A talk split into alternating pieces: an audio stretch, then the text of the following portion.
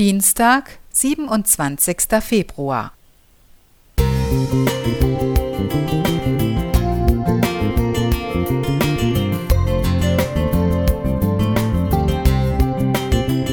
Ein kleiner Lichtblick für den Tag.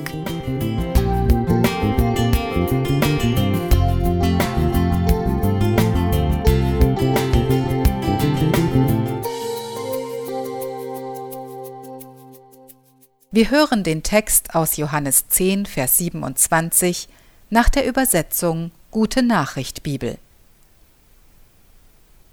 Meine Schafe hören auf mich, ich kenne sie, und sie folgen mir.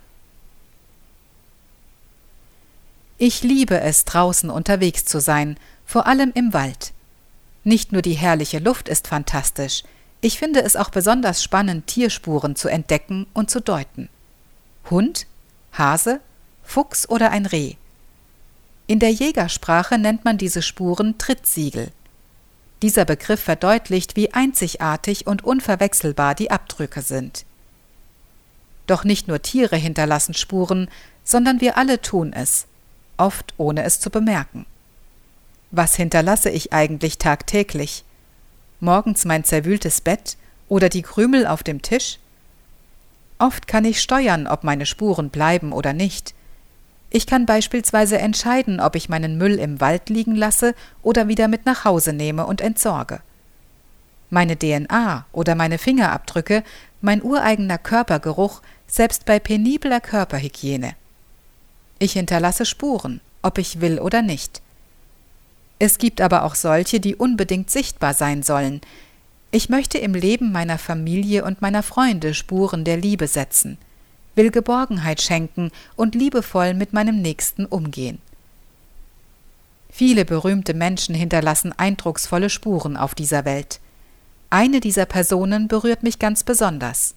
Jesus von Nazareth. Seine Spuren kann ich vor allem in der Bibel entdecken.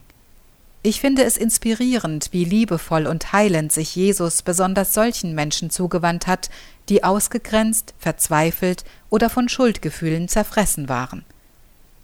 Meine Lebensspur soll der von Jesus ähneln.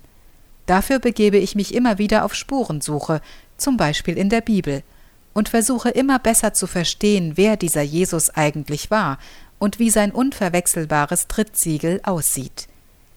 Ich will auf seine Worte hören und seinen Spuren folgen, wie es im Johannestext heißt. Ob meine Spuren seinen ähneln, weiß ich nicht. Das können nur diejenigen beurteilen, die irgendwann einmal auf meine Spuren zurückschauen werden.